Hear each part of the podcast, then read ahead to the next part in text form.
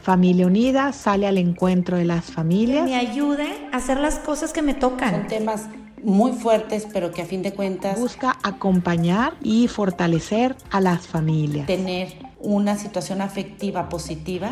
Y así Familia Unida se acerca a las diferentes etapas de la vida.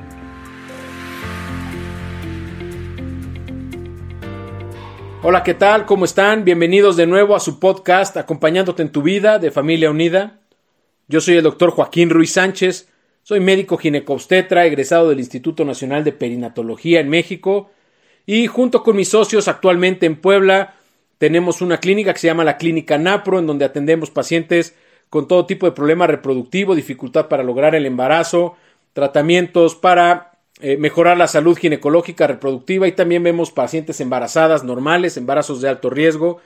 Y eh, junto con mi esposa Vero Guillén, un servidor, tratamos de aportar en Familia Unida, coordinando el esfuerzo y, y dirigiendo el esfuerzo de esta asociación aquí en Puebla. Y estamos para servirles, encantados, encantado de estar con ustedes en esta ocasión para tocar un tema que desde mi punto de vista es un tema tabú entre los médicos, tabú entre los pacientes, y eh, que constantemente me encuentro pacientes que han padecido, amigas que han padecido, familiares que han tenido este problema y que lo han llevado en la soledad, que no han podido atendérselo y que les ha dejado incluso algunas secuelas. Me refiero al tema de la depresión postparto. Fíjense que algunos expertos dicen que uno de cada diez embarazos puede terminar con depresión postparto. Algunos otros estudios cambian la estadística y dicen de 1 a 6 y otros dicen 1 a 3, uno de cada 3 embarazos tiene depresión posparto.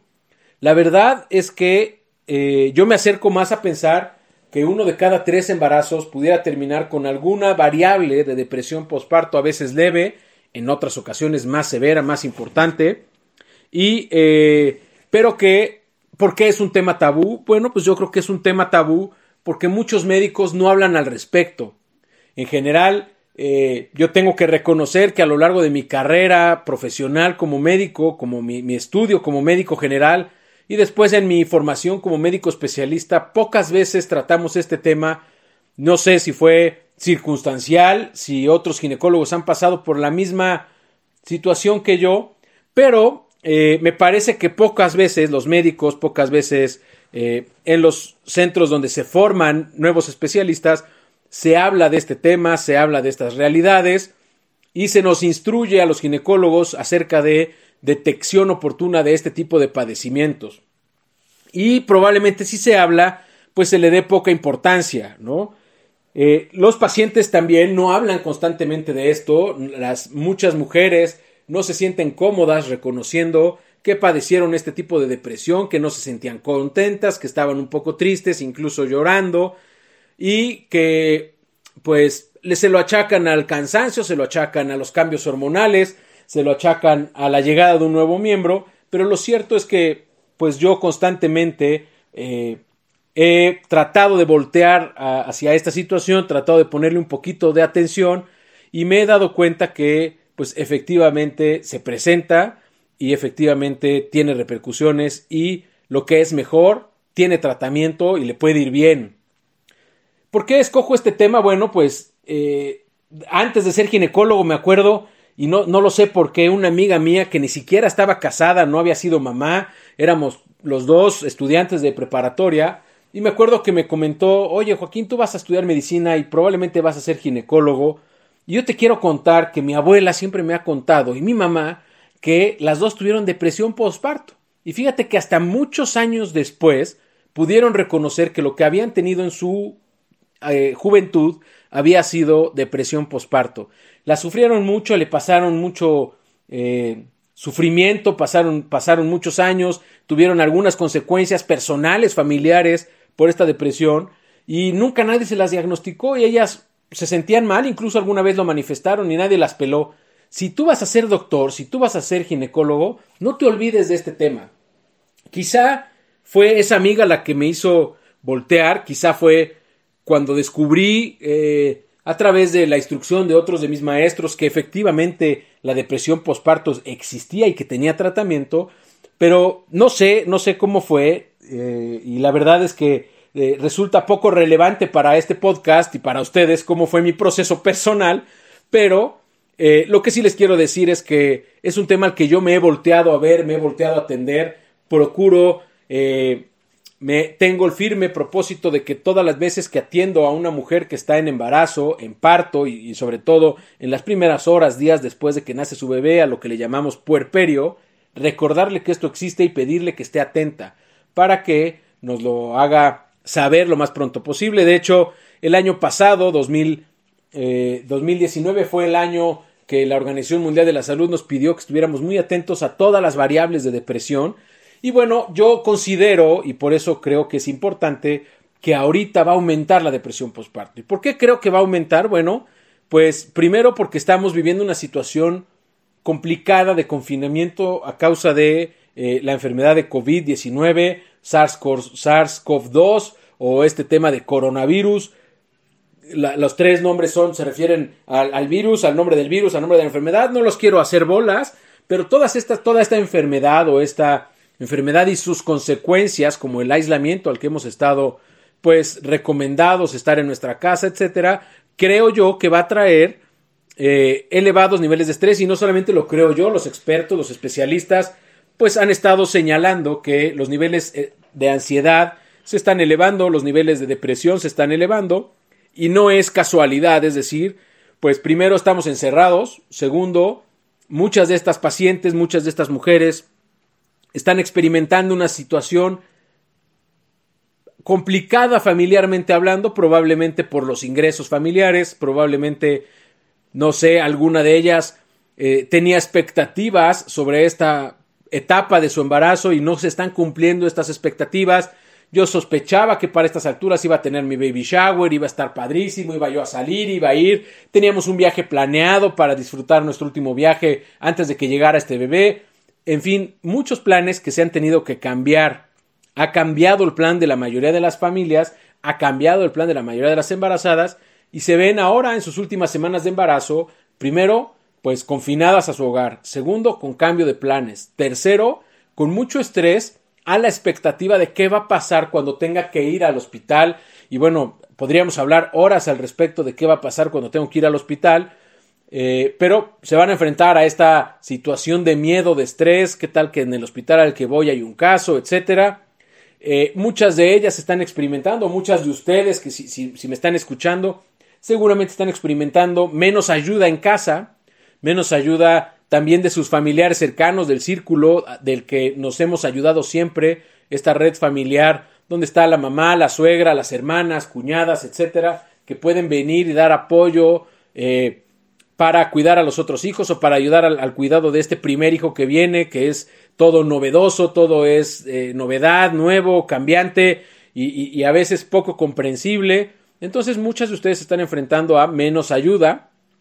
Probablemente algunas vayan a, vayan experimentar eh, alguna persona en casa enferma, alguna persona en casa que se complique por el tema de COVID. Desgraciadamente, probablemente algunas de ustedes experimenten la pérdida de algún familiar y todo esto acompañado de estar en esta situación y creo que esto va a elevar mucho la posibilidad de que se presente eh, el, tema de depresión posparto.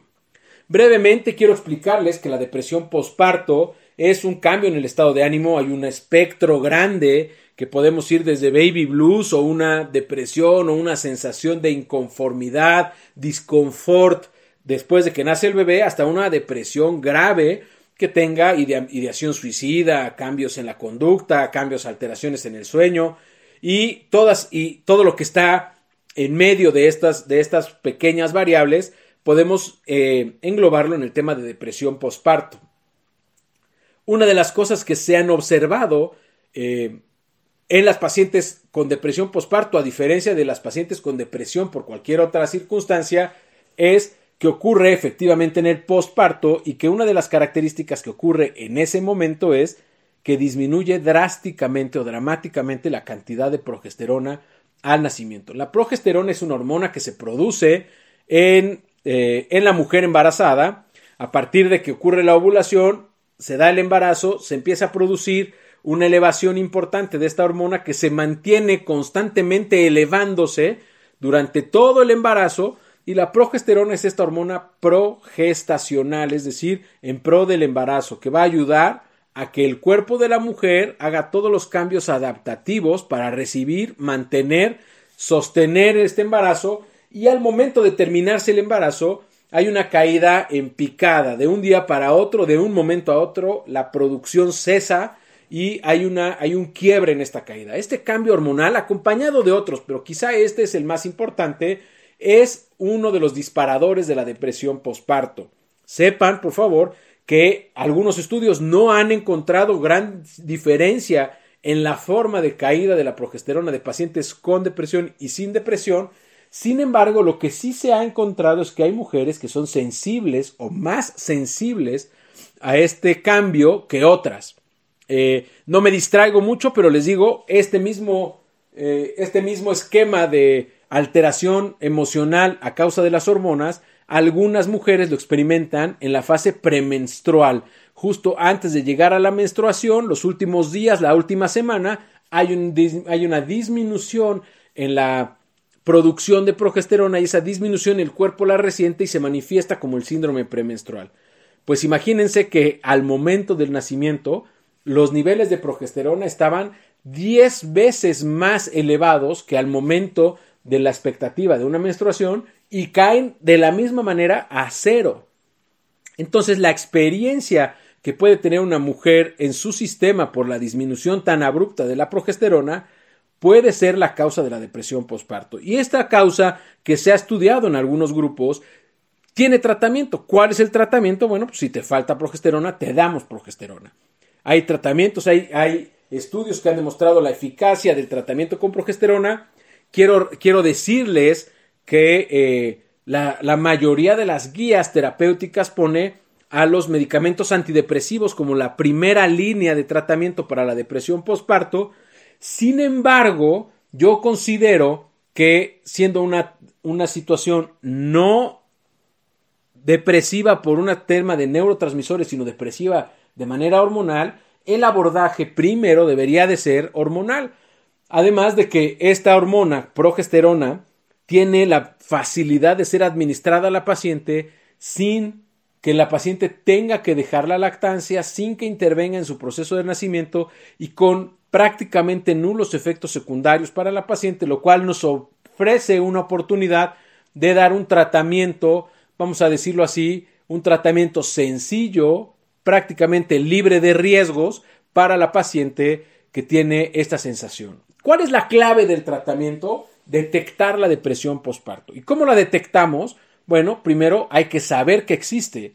Segundo, hay que decir a la paciente. Y tercero, la paciente nos va a referir si en algún momento después de que nace su bebé, en los siguientes días o semanas, experimenta un cambio en la emotividad, en las emociones.